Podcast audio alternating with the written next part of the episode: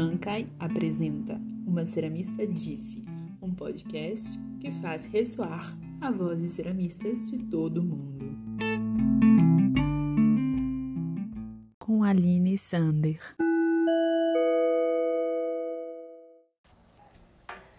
O meu processo criativo, ele está muito conectado com a minha relação com os materiais, especialmente com as argilas com a vontade e com a curiosidade também de entender os processos né, geológicos que formam cada um deles, de respeitar o tempo, a expressividade e a voz né, que esses materiais trazem.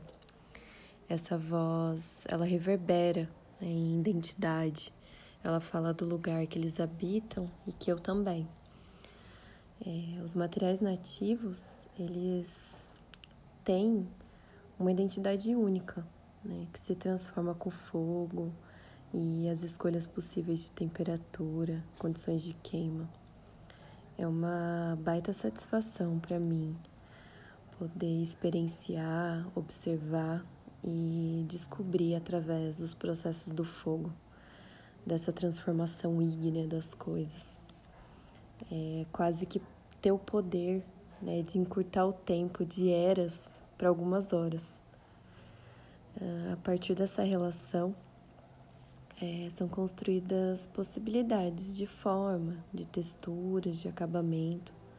Eu tenho trabalhado muito nos estudos com terra sigilata, é, que eu chamo carinhosamente de aguadas de terra, com técnicas de polimento e outras de impermeabilização, com uso de gorduras né, no pós-queima. A maioria desses objetos que eu crio dos poucos que eu tenho criado, porque na maioria do tempo é, eu estou bem imersa nos testes e preparo desses materiais.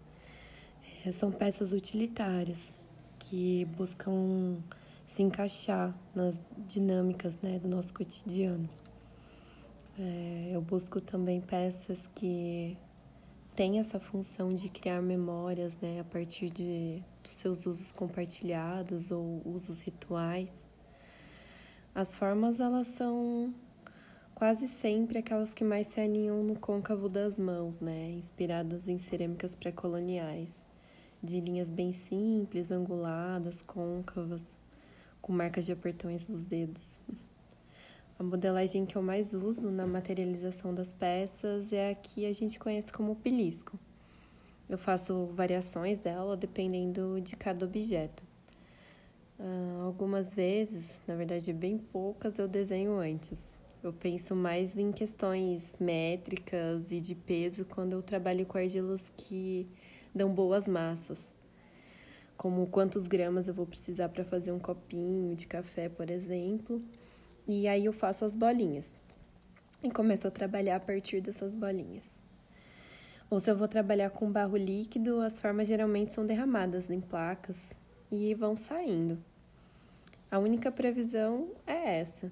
Né? O que eu sempre busco trabalhar dentro desse processo, que pode se encaixar nesse espaço criativo, é a intenção que as peças tenham uma potência, uma expressividade que a pele do barro fale, né? Que a sua cor, a sua textura estejam evidentes, né? Que sejam a principal linguagem.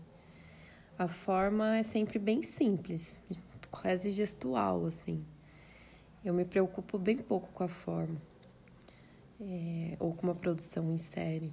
Eu tenho caminhado alguns meses para fluir numa ciclicidade que envolve a coleta dos materiais, tempo de preparo, depois alguns testes e depois a materialização das, das peças, de acordo com a característica né, de cada um desses materiais que eu coletei. Resumindo, o meu processo criativo ele é bem livre, não segue muito um caminho pré-determinado.